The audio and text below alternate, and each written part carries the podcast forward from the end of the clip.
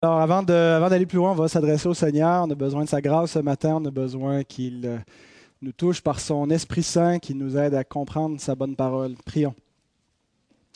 Notre Père, notre Dieu, quel privilège de pouvoir t'appeler Père, de pouvoir euh, être réunis avec les saints, avec ceux qui ont été rachetés par le sang de ton propre Fils. Et euh, Seigneur, nous voulons ce matin élever nos cœurs à toi nous voulons t'offrir notre adoration. Seigneur, c'est un, c'est ce qui nous distingue, Seigneur, de, des autres créatures, de pouvoir t'adorer de cette manière consciente, de pouvoir contempler ta gloire, de pouvoir être en, communion avec toi, en recevant tes oracles, en méditant ta parole, en la mettant en pratique. On te prie que tu puisses agir dans nos cœurs ce matin. Nous avons besoin de cette bonne parole pour nous éclairer, pour nous nourrir, pour nous aider à avancer. Fortifie notre foi et bénis le restant de ce culte, Seigneur Dieu, pour ta gloire, au nom de Jésus-Christ. Amen. Est-ce que vous connaissez l'histoire de l'homme qui avait mal partout? C'est l'histoire. Il est là. Vous me direz si ça ressemble à vos symptômes. Alors, euh, un moment donné, il dit, j'en peux plus, je m'en vais voir le médecin. Le, monsieur a mal partout. Alors, il dit, docteur, je, dois avoir une maladie très, très, très grave. Il dit, partout, partout, j'ai mal. Alors, chaque, chaque membre de mon corps, il n'y a pas un centimètre. Il dit, si je touche mon épaule, aïe, aïe, ça fait mal. Il dit, je me touche le front, aïe, c'est insupportable. Je ne peux pas toucher n'importe quel endroit, ça fait extrêmement mal. Alors, le docteur il dit on va vous faire passer un scanner de tout votre corps. On va essayer de trouver ce qui est le problème. Alors, après qu'ils ont fait le scanner, finalement, il y avait l'index fracturé. Et c'est pour ça qu'il y avait mal partout quand il se touchait. Cette histoire un peu comique euh, ressemble à quelque chose de moins comique. Des gens qui ont parfois une blessure locale mais qui ressentent une douleur généralisée dans toute leur vie, qui ont reçu donc une blessure bien spécifique, mais qui, euh, qui, qui, les fait souffrir.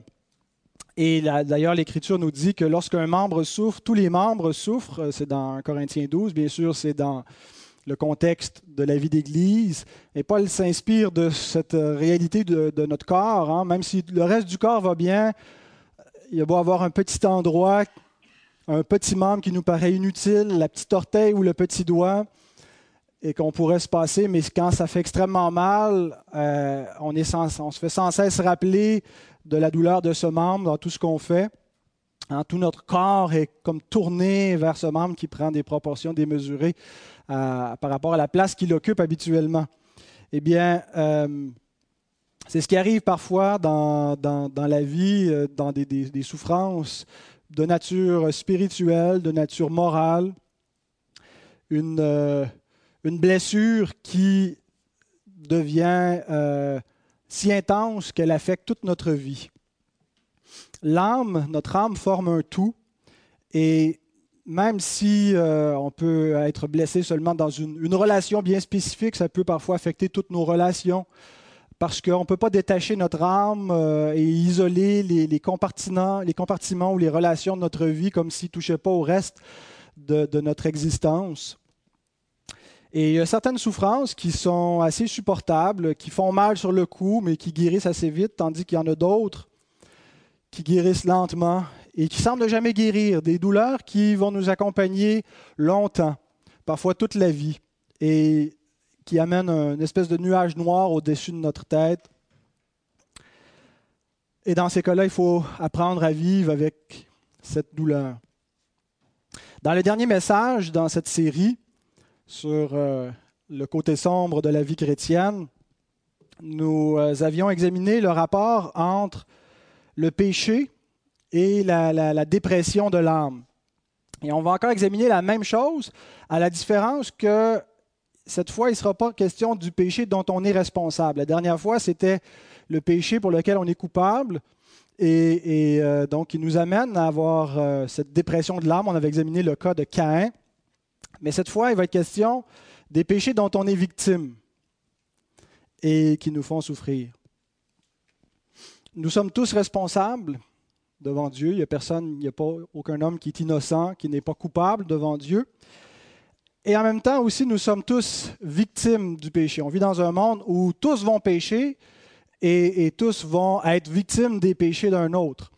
On a tous subi les offenses de quelqu'un, les manquements, et donc on a tous souffert en raison des péchés. On a tous fait souffrir d'autres en raison de nos péchés. Cette semaine, euh, ma fille Michael pendant que je me faisais un, café, a voulu tester euh, qu'est-ce que ça faisait quand on met notre main sur un rond, un rond du poêle qui est chaud. Alors, elle l'a vite découvert. La peau ne résiste pas à du métal brûlant. Hmm. Et on ne peut pas se brûler sur du métal brûlant sans que ça laisse une douleur vive. Et même lorsque la douleur s'estompe, ça laisse une marque, n'est-ce pas? J'ai des brûlures qui, ça fait des années, des marques de brûlure, il y a des années, font plus mal du tout, mais la marque est encore là. Eh bien, il y a certaines souffrances qui sont comme ça, qui vont nous laisser des marques à vie dans notre existence. En psychologie, on parle de choc post-traumatique. Il vient une blessure et qui va créer un choc, euh, même après coup, qui continue de prolonger ses effets et sa souffrance au-delà d'un événement, au-delà de, l'incident de la blessure. Et ces blessures-là, tout dépend de leur profondeur, vont causer souvent un état dépressif, de léger à sévère, et peuvent empêcher le bon fonctionnement des pensées ou même de certaines capacités. Il y a des gens qui, s'ils n'avaient pas vécu ces traumatismes, ces chocs, ces blessures, fonctionneraient bien dans la vie mais en raison de souffrances passées, il y a des, aspects de leur vie qui ne fonctionnent pas, en particulier dans leurs relations. Et donc, euh, qu'est-ce qu'on fait avec ces souffrances? Comment est-ce qu'on réapprend à vivre? Comment est-ce que la grâce de Dieu intervient dans ces situations? C'est ce que nous allons examiner ce matin à partir des souffrances d'une âme traumatisée, celle du prophète Jérémie, qui se lamente au chapitre 3 des Lamentations. On va commencer à lire si vous voulez ouvrir vos Bibles, sinon le texte va être euh, affiché euh, à l'avant. Lamentation 3. On va lire premièrement les versets 1 à 20. Je suis l'homme qui a vu la misère sous la verge de sa fureur. Il m'a conduit, mené dans les ténèbres et non dans la lumière. Contre moi, il tourne et retourne sa main tout le jour. Il a fait dépérir ma chair et ma peau, il a brisé mes os. Il a bâti autour de moi, il m'a environné de poison et de douleur. Il me fait habiter dans les ténèbres comme ceux qui sont morts dès longtemps. Il m'a environné d'un mur pour que je ne sorte pas. Il m'a donné de pesantes chaînes. J'ai beau crier et implorer du secours, il ne laisse pas accès à ma prière. Il a fermé mon chemin avec des pierres de taille. Il a détruit mes sentiers. Il a été pour moi un ours en embuscade, un lion dans un lieu caché. Il a détourné mes voies, il m'a déchiré, il m'a jeté dans la désolation. Il a tendu son arc, il m'a placé comme un but pour sa flèche. Il a fait entrer dans mes reins les traits de son carquois. Je suis pour tout mon peuple un objet de raillerie. Chaque jour, l'objet de leur chanson. Il m'a rassasié d'amertume, il m'a environné d'absinthe, il a brisé mes dents avec des cailloux, il m'a couvert de cendres. Tu m'as enlevé la paix, je ne connais plus le bonheur. Et j'ai dit, ma force est perdue, je n'ai plus d'espérance en l'Éternel. Quand je pense à ma détresse et à ma misère, à l'absinthe et au poison, quand mon âme s'en souvient, elle est abattue au-dedans de moi le il qui revient dans ce passage, c'est l'Éternel, il parle de Dieu et Jérémie est confus. Il est dans une grande désolation, une grande détresse de, l'âme. Keith Troop, que j'ai déjà mentionné, qui a fait une série euh, de, de, billets sur Internet sur la dépression, traite le cas de Jérémie. Il dit aujourd'hui, on dirait qu'il a un syndrome de stress post-traumatique. Alors, sans tomber dans la psychanalyse, je pense qu'on peut s'entendre pour dire que Jérémie était dans une profonde dépression de l'âme.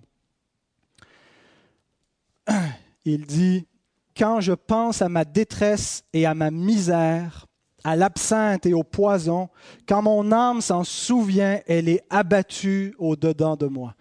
Il sent ce fardeau, il sent qu'il y a une pression sur, sur son âme, le, souffle court, tellement sa souffrance morale est grande. On parle de Jérémie comme étant le prophète qui pleure. Le, peintre Rembrandt a reproduit une scène euh, de Jérémie euh, qui pleure sur les ruines de Jérusalem, où on le voit assis dans la confusion.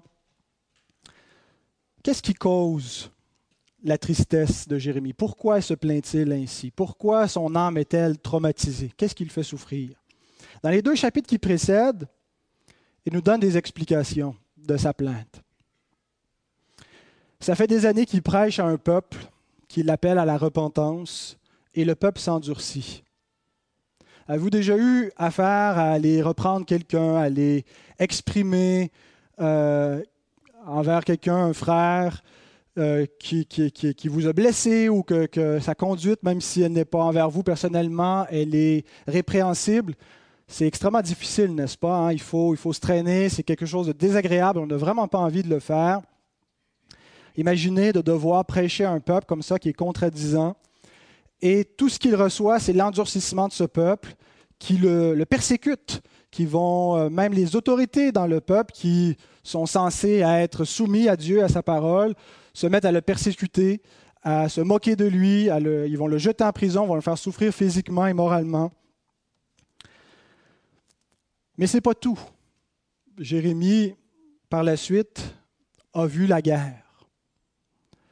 Il a vu les armées babyloniennes investir sa ville, détruire la ville, la mettre à, feu et à sang, massacrer les habitants, détruire le lieu saint, le temple qui représentait la présence de Dieu et qui garantissait la protection de l'Éternel.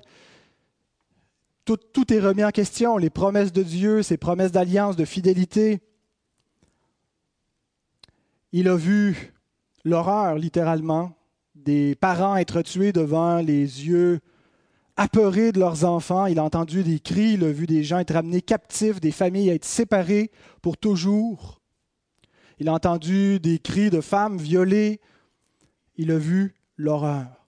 Ceux qui ont été laissés derrière, qui n'ont pas été amenés captifs après que les armées soient parties, il les voit gisant, se lamentant. Il n'y a plus rien à manger, rien à boire. Il y a des cadavres partout dans la ville.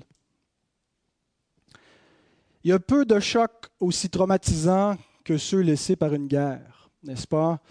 Euh, même chez, pas seulement chez ceux qui en sont les victimes, mais souvent même chez les combattants. Euh, les, les, les, armées, l'armée américaine investit des millions de dollars pour soigner ses propres soldats qui sont souvent traumatisés parce qu'ils ont vu à la guerre. Et quand on pense à ça, on trouve peut-être que nos mots sont assez véniels en comparaison et qu'on n'a pas vraiment raison de se plaindre. Mais j'aimerais dire qu'il n'est pas nécessaire d'avoir vu la guerre pour avoir une âme qui est, blessée et qui est traumatisée. Il y a d'autres euh, souffrances, d'autres événements qui peuvent également causer de grandes lésions en nous dans notre vie si je dois me fier aux chiffres qui nous sont donnés, aux statistiques concernant les abus sexuels, il y a certainement des gens dans cette salle ici qui en ont été victimes. Certainement des gens qui vont entendre ce message à la radio ou sur Internet qui ont été victimes d'abus. Et là, on sait que les abus sexuels sont parmi les, les blessures qui laissent les plus grandes séquelles dans une existence, qui vont rendre la vie difficile, le fonctionnement d'une existence. Il n'y a plus rien qui va être facile par la suite. Les personnes qui ont été victimes d'abus sexuels ont l'âme déchirée, vont souvent porter un fardeau de honte et vont avoir une grande difficulté avec la confiance en eux-mêmes. Ce sont des personnes très insécures et souvent avoir de la difficulté à faire confiance aux autres et même à faire confiance à Dieu. Et on le voit euh, dans la plainte de, Jérémie, cette confiance en Dieu qui est ébranlée. Et quand on lit ces, versets, il ne faut pas prendre tout cela comme si ce que Jérémie exprime représente la réalité, mais c'est sa perception de ce qui est arrivé. Dieu m'a abandonné. Dieu n'est pas fidèle. Dieu n'est pas aussi bon que sa parole dit qu'il est.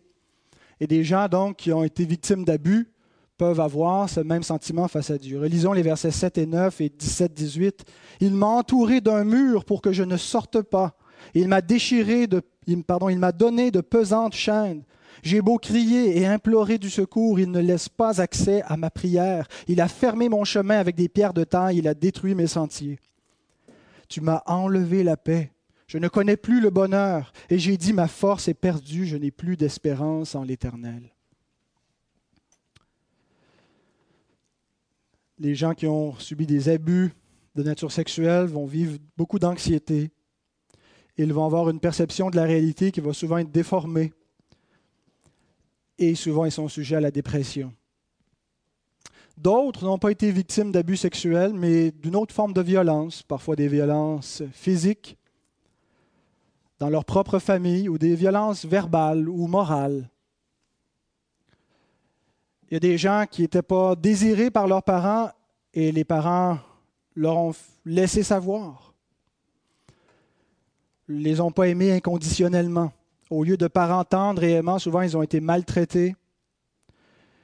Leur cœur d'enfant a été brisé. Ceux en qui ils auraient dû s'abandonner dans la confiance sans aucun souci ont brisé leur confiance. Parfois, ce n'est pas les parents, parfois c'est un autre membre de la famille. Il y a des grands frères qui, au lieu d'être des grands frères protecteurs, ont été des bourreaux. Certains ont été rejetés, les pères absents, on sait que c'est un phénomène dans notre société.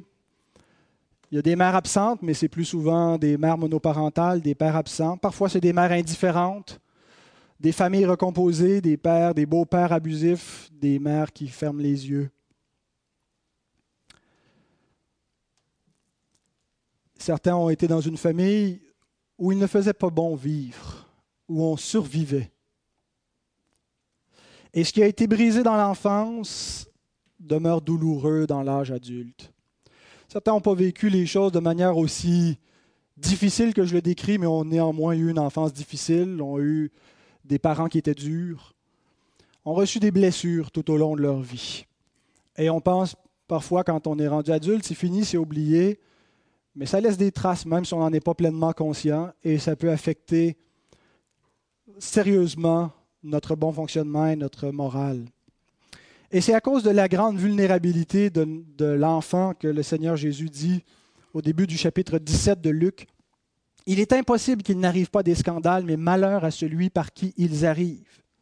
Il vaudrait mieux pour lui qu'on mit à son cou une pierre de moulin et qu'on le jetât dans la mer que s'il scandalisait un de ses petits.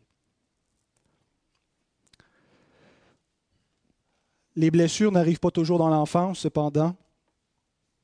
Des fois, on peut avoir une enfance où tout va bien, mais ça se gâte un peu plus tard dans notre vie. Il y a des, jeunes, des jeunes adultes qui ont été tourmentés, certains ont été poussés jusqu'au suicide parce qu'ils ont été intimidés plus tard, intimidés à l'école, intimidés au travail, harcelés. Certains ont vécu des abus d'autorité, même dans des églises même par des gens relativement fidèles à la parole de Dieu, mais qui ont eu une conduite abusive, qui ont abusé de l'autorité, ou certains ont été abusés par un faux enseignement et ont subi beaucoup de tort dans leur conscience. Certains sont sous la tyrannie de la manipulation, sont dans une relation étouffante, une relation qui draine toute leur énergie, qui leur enlève leur joie de vivre, que ce soit avec un ami ou un amoureux. Des parents ont le cœur brisé à cause de la conduite de leurs enfants.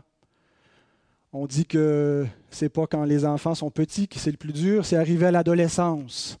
Je, je, verrai plus tard, mais euh, je peux imaginer combien une conduite d'un enfant qui ne suit pas le Seigneur peut être souffrante dans l'âme de parents et peut susciter énormément de pleurs. Il y a des hommes, des femmes qui ont été brisés, humiliés, dévastés par l'infidélité, par l'abandon de la personne dans qui ils avaient mis leur confiance, en qui ils avaient, à qui ils avaient confié leur cœur. Et ils ont été trompés.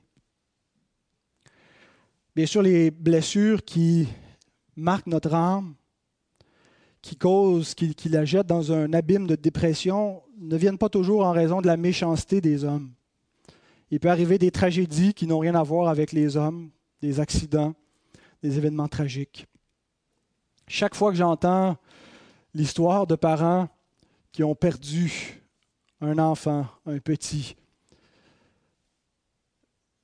j'ai la gorge qui se serre, les yeux qui se remplissent de larmes juste à imaginer si c'était mes propres enfants. Qu'en est-il de ces parents qui doivent continuer à vivre après la mort d'un enfant? Comment est-ce qu'on s'en remet? Qu'en est-il des époux qui ont été séparés par la mort bien avant la vieillesse? Et la liste des traumatismes est très longue. Elle est infinie. Et on n'a même pas besoin de passer nous-mêmes par ces chocs, par ces blessures, par ces déchirures, pour en éprouver un effet déprimant sur notre âme. Jérémie commence en disant, Je suis l'homme qui a vu la misère. Ce n'est pas nécessairement des choses qui lui sont arrivées à lui, mais d'être entouré par un monde où il y a de la misère. Ça a un effet traumatisant sur notre âme. Et ça produit la peur. On entend toutes sortes d'histoires et on voit des gens autour de nous qui ont le cancer, qui meurent, qui s'étirent dans des souffrances et on a peur d'avoir le cancer. On a un petit bobo qui sort quelque part et on s'imagine immédiatement le pire, n'est-ce pas? On voit les échecs, on voit des enfants qui tournent mal, on a peur d'être de mauvais parents, on a peur d'échouer notre mariage. On a peur qu'il arrive du mal à nos petits, on a peur de mourir, on a peur de la manière dont nous allons mourir, on a peur de souffrir, on a peur de la guerre, on a peur du réchauffement de la planète, on a peur qu'il arrive un accident. On a peur de se faire attaquer quand il fait noir. C'est pour ça qu'on siffle dans le noir, c'est pour ça qu'on fait du bruit et qu'on regarde derrière nous. On a peur d'être abandonné, on a peur d'échouer ce qu'on entreprend. On a peur d'avoir peur. Et la peur est une caractéristique qui accompagne la dépression de l'âme. On pourrait penser le contraire, que l'anxiété, c'est on est agité, on est stressé, alors que la dépression, on est plutôt amorphe. J'aimerais vous citer euh, Edward Welch, qui est, euh, un, chrétien euh, qui s'occupe de, du, du, conseil des évangéliques sur le, counseling. il dit Les gens anxieux semblent agités et sans repos alors que typiquement la dépression s'exprime par la passivité et la résignation. C'est pourquoi il faut écouter attentivement votre cœur. Trouvez vos peurs. Il est possible qu'elle contribue au sentiment de dépression et il y a plusieurs façons d'en être soulagé. Peu importe la peur particulière que vous avez, la peur euh, pose toujours la même question. En qui auras-tu confiance? Vers quoi iras-tu lorsque tu es effrayé et anxieux? L'Écriture présente l'histoire d'un Dieu qui démontre qu'il est digne de confiance, puis il invite des gens méfiants et inquiets à avoir confiance en lui. Devant une invitation aussi attrayante, l'on pourrait croire que personne ne pourrait résister, mais nous avons tous nos raisons pour mettre notre confiance dans les choses que nous pouvons voir.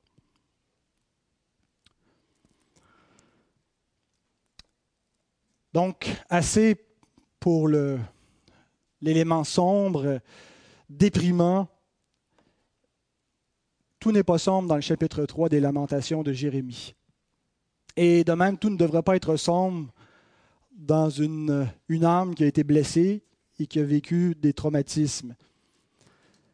Jérémie poursuit en disant ceci, versets 21 26, la section probablement la plus connue des lamentations. Voici ce que je veux repasser en mon cœur, ce qui me donnera de l'espérance. Les bontés de l'Éternel ne sont pas épuisées. Ses compassions ne sont pas à leur terme. Elles se renouvellent chaque matin. Oh, que ta fidélité est grande.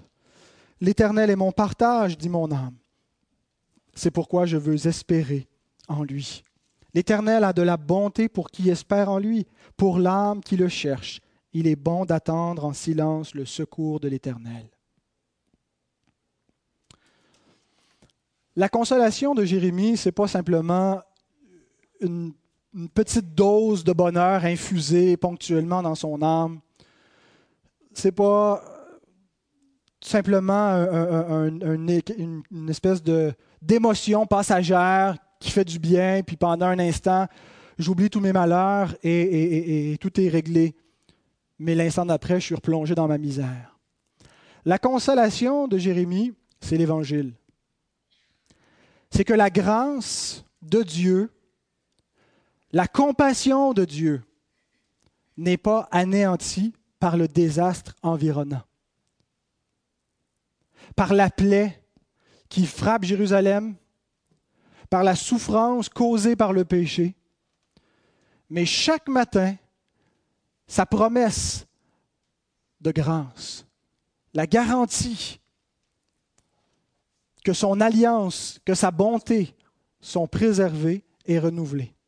On pourrait croire que chaque jour qui passe est un jour de plus où Dieu tarde à accomplir sa promesse, mais Jérémie voit les choses dans l'autre optique. Chaque jour qui passe est un jour qui nous rapproche de l'accomplissement ultime de cette promesse. Et donc, il dit, chaque jour, sa promesse est renouvelée, chaque jour, sa compassion est au rendez-vous. Même au milieu des ruines de Jérusalem, ce que Dieu promis, sa parole, demeure debout.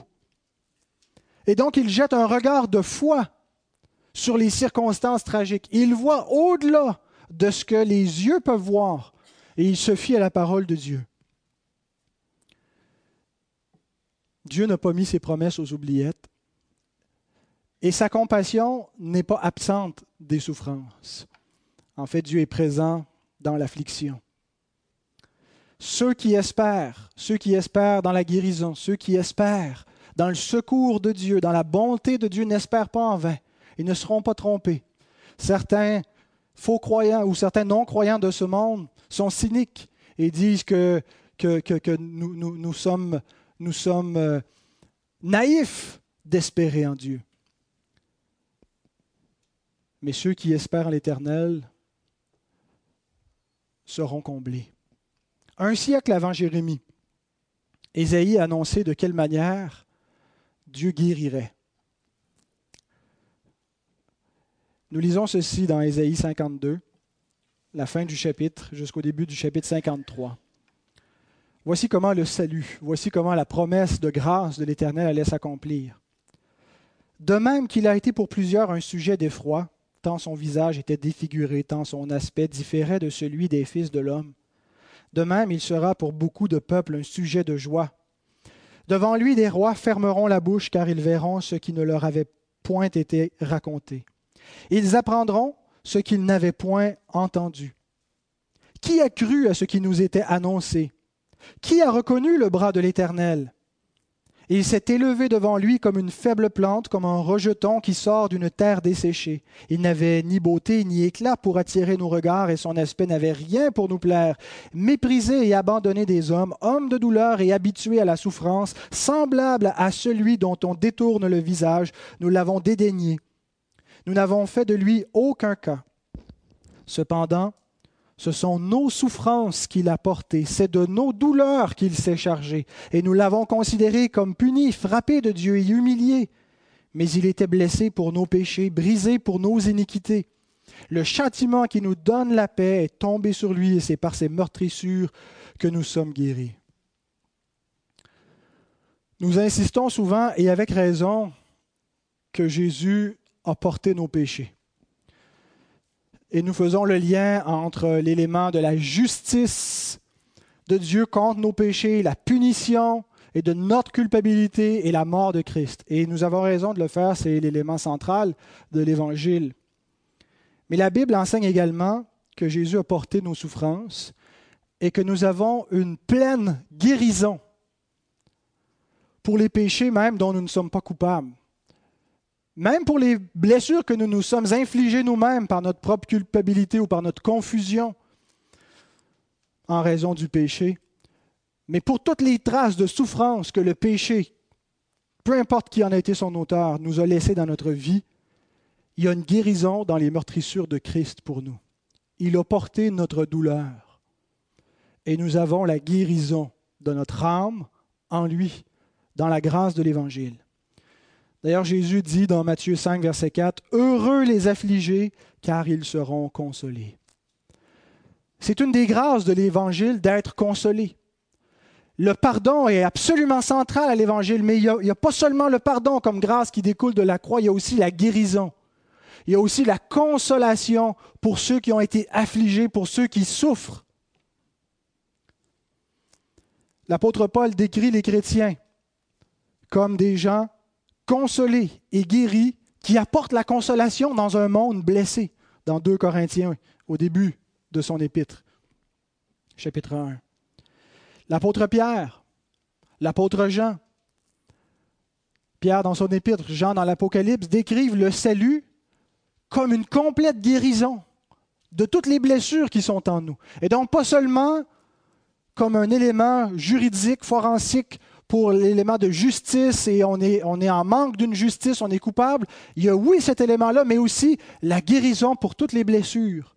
L'Évangile apporte la guérison. Parce que l'amour de Dieu répare tout ce qui est brisé, l'amour qu'on n'a pas eu, les blessures qui nous ont été infligées. Tout ça a été réglé, puni, guéri dans la personne et dans l'œuvre de Jésus-Christ. Bien sûr, nous allons connaître la guérison d'une manière progressive dans notre existence. Ce n'est pas de manière instantanée que toutes les souffrances du passé, que toutes les, relations brisées vont être instantanément restaurées lorsqu'on vient au Christ. Dès l'instant où le Saint-Esprit, qui est appelé comment? Le consolateur, dès l'instant où le consolateur vient s'installer dans notre âme et y faire sa demeure, la guérison commence.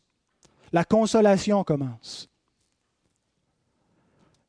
Et il est vrai qu'ici-bas, on peut atteindre des niveaux très élevés par notre communion avec Dieu d'un bonheur, d'une joie restaurée, goûter au paradis à venir. Mais ce n'est pas avant la gloire finale que nous connaîtrons la pleine et totale restauration. Et nous lisons ceci, la Bible termine comme ça dans Apocalypse 21, 3 à 4. Et j'entendis du trône une voix forte qui disait, Voici le tabernacle de Dieu avec les hommes, il habitera avec eux, ils seront son peuple. Et Dieu lui-même sera avec eux, il essuiera toute larmes de leurs yeux. Une pleine consolation. Et la mort ne sera plus, il n'y aura plus ni deuil, ni cri, ni douleur, car les premières choses ont disparu. Voyez où culmine l'Évangile. Voyez où culmine la grâce de Dieu dans la guérison, la consolation totale et éternelle. Donc l'œuvre de guérison se fait progressivement, à partir de maintenant jusqu'à ce qu'elle soit achevée dans la gloire.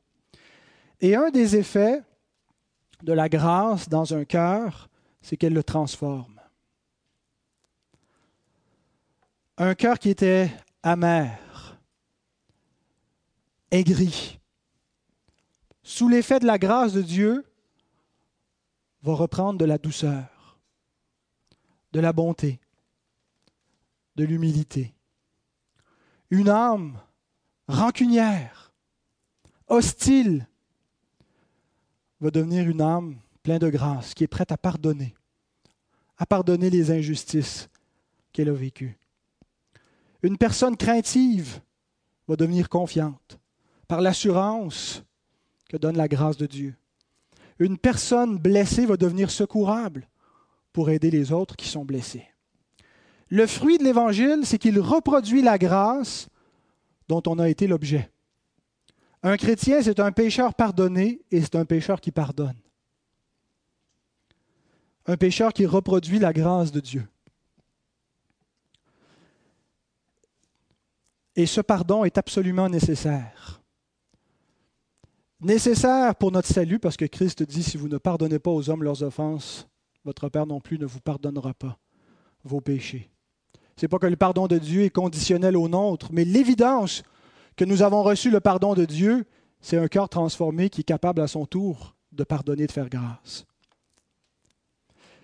Mais en plus d'être nécessaire pour notre salut, c'est nécessaire pour notre bien-être moral, psychologique, spirituel.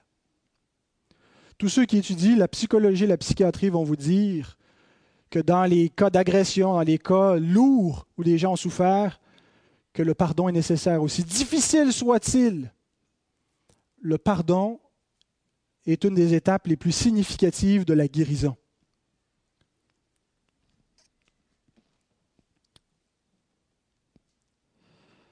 Et autrement, on demeure dans un état d'amertume et de dépression. Bien aimé, je termine en vous posant une question. Est-ce qu'il y a des gens à qui vous devez pardonner? Des gens qui ont commis des torts envers vous, qui ont parlé mal de vous, qui ont mal agi envers vous. Est-ce que vous avez subi des, des abus, peu importe la nature de l'abus, des fraudes envers des personnes? Est-ce que des gens qui ne se sont jamais excusés, qui n'ont jamais reconnu leur tort, qui vous ont blessé, qui vous ont offensé, et leur insensibilité, le fait qu'ils sont si insensibles vient vous vient doubler votre amertume. Déjà que cette personne-là me fait du tort, mais en plus, elle n'a même pas la décence de demander pardon. La décence de reconnaître le mal qu'elle a fait, de s'examiner. Et leur indifférence vous donne l'impression que leur péché est impardonnable. Je ne peux pas lui accorder mon pardon. C'est trop difficile. Est-ce que des gens que vous n'arrivez pas à pardonner? Est-ce qu'il y a des fautes qui vous paraissent impardonnables? Comment est-ce qu'on applique le pardon? Une des meilleures explications du pardon que j'ai entendues, c'était celle de Stephen Marmer dans un petit vidéo de Prager University, qui est Dennis Prager, qui est un juif conservateur qui fait des vidéos sur toutes sortes d'aspects, que ce soit l'économie ou des choses de, la moralité. Euh, généralement assez bien. Il, invite des différents intellectuels. Et Stephen Marmer, c'est un, il enseigne la psychiatrie à l'Université de Californie. Euh, je, crois qu'il y, a des, on devrait avoir des réserves très sérieuses vis-à-vis de l'approche psychologique et psychiatrique dans certains, certains cas. Mais euh, la façon qu'il présentait le pardon en trois, trois types de pardon différents, j'ai dit c'est exactement cela. Et je pense que ça s'harmonise tout à fait avec les données des, Écritures. Il y a trois sortes de pardon qui s'appliquent dépendamment des, des circonstances. Le premier type de pardon consiste à exonérer. Exonérer, c'est lorsqu'on oublie entièrement l'offense, on rétablit totalement la relation comme s'il n'y avait rien eu. La personne est totalement rétablie devant nous et entièrement pardonnée.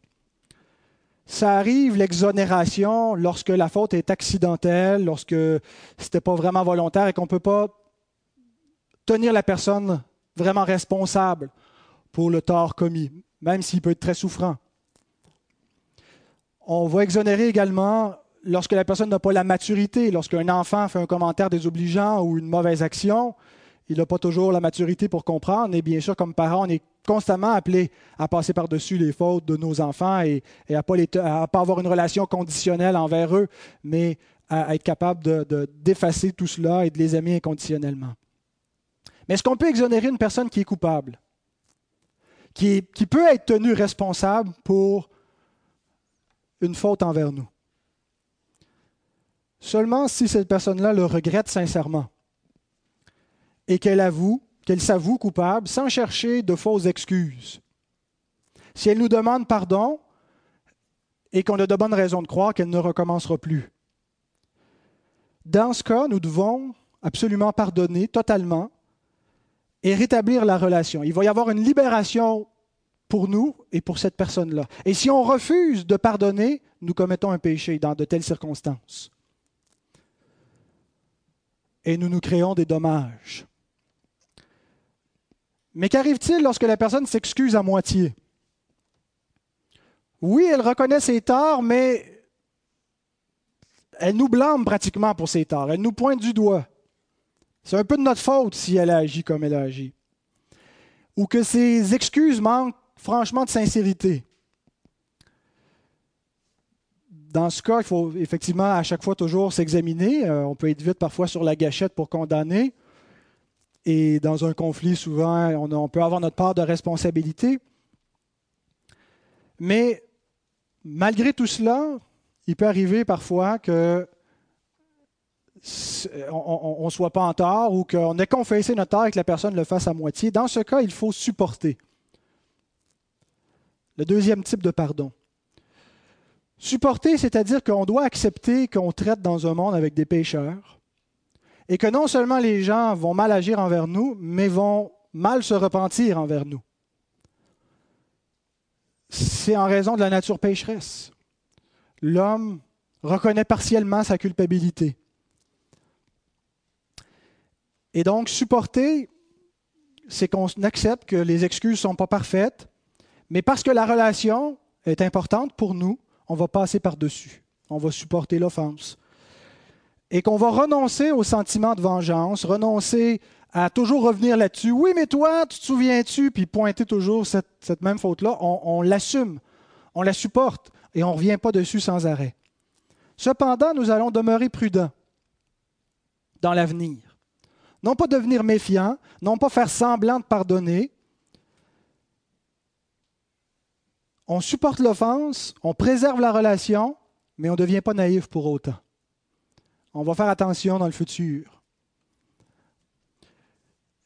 Et on, va, appliquer ce type de pardon avec des personnes qui sont importantes malgré leurs fautes envers nous, ou des personnes qu'on va continuer à être obligé de voir de toute façon. Et donc, mieux vaut préserver une relation et supporter le tort, le dommage et faire grâce. Et il est possible qu'après un certain temps, surtout si la personne a démontré une belle conduite envers nous, que la pleine confiance va être restaurée, qu'on va être ramené à une exonération complète envers cette personne-là, comme s'il n'y avait jamais rien eu. Mais que faire si la personne ne reconnaît pas sa culpabilité? Si elle ne s'est jamais excusée? Ou si ses excuses sont pratiquement une insulte tellement il manque de sincérité.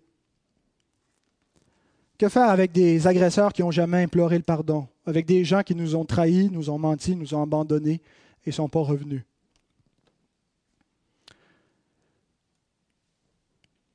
Il faut relâcher.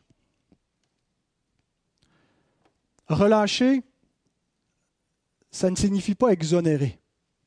Ça ne signifie pas qu'on rétablit la relation, on passe par-dessus comme s'il va toujours y avoir quelque chose tant que ça ne sera pas réglé.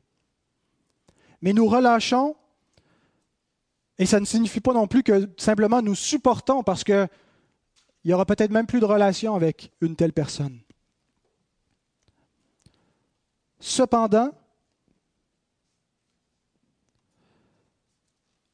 nous devons cesser d'entretenir de mauvais sentiments. Nous devons relâcher la colère, le sentiment de frustration, cesser d'entretenir de mauvaises pensées, de souhaiter du mal envers cette personne. Nous devons totalement relâcher cette, cette espèce d'animosité qui nous garde et ce fardeau qui nous ramène sans cesse à l'offense qui a été commise et dire je veux l'oublier. Je veux continuer ma vie, continuer d'avancer sans être handicapé, sans être limité par cette offense qui me fait souffrir. Et selon la gravité de l'offense, ça peut être beaucoup plus facile à dire qu'à faire. Ça peut être un sérieux combat d'y arriver. Et concrètement, il n'y aura pas de meilleur outil que la prière pour y arriver de prier pour qu'on soit capable de nous en remettre totalement à Dieu et lui laisser le jugement. Dire Seigneur, je veux vraiment t'abandonner ce fardeau. Et je veux m'en remettre à ta grâce et trouver ma pleine consolation dans l'évangile de Christ. Et je n'ai pas à porter cette souffrance-là. Et c'est à toi qu'appartient le jugement. Et c'est à toi qu'appartient la miséricorde. Que ta volonté soit faite non seulement lui demandait ça, mais il lui demandait de prier. Jésus nous dit que nous devons prier pour nos ennemis. Et en même temps, l'Écriture nous dit qu'on n'a pas d'ennemis, qu'on ne devrait pas avoir des ennemis, mais ce n'est pas des ennemis parce que c'est nous qui entretenons une haine contre eux, mais des gens qui se sont rendus nos ennemis par leurs mauvaises actions à notre égard, nous devons prier pour eux. Prier pour que le Seigneur libère notre cœur d'animosité envers eux et lorsqu'on prie pour une telle personne, notre ressentiment se change souvent en compassion. Au lieu de simplement voir un agresseur, un infidèle, nous voyons un pécheur misérable. Et peut-être par notre intercession pour cette personne, le Seigneur changera-t-il son, cœur? Et cette personne-là pourrait être amenée à une véritable repentance, à réaliser la gravité de son action et implorer notre pardon, il pourrait y avoir une restauration. Mais nous ne devons pas nous entretenir dans un fardeau de colère, d'animosité. Et donc, si on ne peut pas pardonner au sens de rétablir une relation comme si rien n'était, nous devons néanmoins relâcher. Une chose est certaine, dans tous les cas, la grâce de Dieu est efficace pour guérir tout cœur brisé, qui ont été brisés parce qu'ils ont été blessés ou à cause qu'ils sont méchants. Il y a des gens qui sont brisés par leur propre méchanceté qui sont malheureux par leur propre faute, qui ont empiré leurs conditions. Et la grâce de Dieu peut secourir qui que ce soit, les blessés ou les méchants. Et la grâce de Dieu est offerte à tous les hommes, qu'ils soient blessés ou méchants. Et pour recevoir cette grâce, il faut simplement reconnaître notre immense besoin de la grâce de Dieu. Parce que notre vie a été ruiné par le péché, par le nôtre et par celui des autres. Et la seule chose qui peut réparer le péché, c'est la grâce de Dieu manifestée en Jésus-Christ. Et lorsqu'on vient devant Dieu avec un tel cœur repentant et suppliant, parfois ce qui pousse un pécheur, c'est vraiment la repentance. Et on a tous besoin de repentance. Mais parfois ce qui va prédominer, c'est une attitude suppliante pour toutes les misères dont il souffre. Mais quand on vient pour implorer la grâce, la consolation et le pardon, Dieu nous l'accorde de manière inconditionnelle et totalement. Ça va faire son œuvre à partir de maintenant jusqu'à la gloire finale. Alors que le Seigneur bénisse sa parole, que nos blessures puissent être pensées par la grâce de Dieu qui est, qui est un baume totalement efficace, par l'Esprit Saint qui est un consolateur parfait un Dieu qui est plein de compassion. Amen.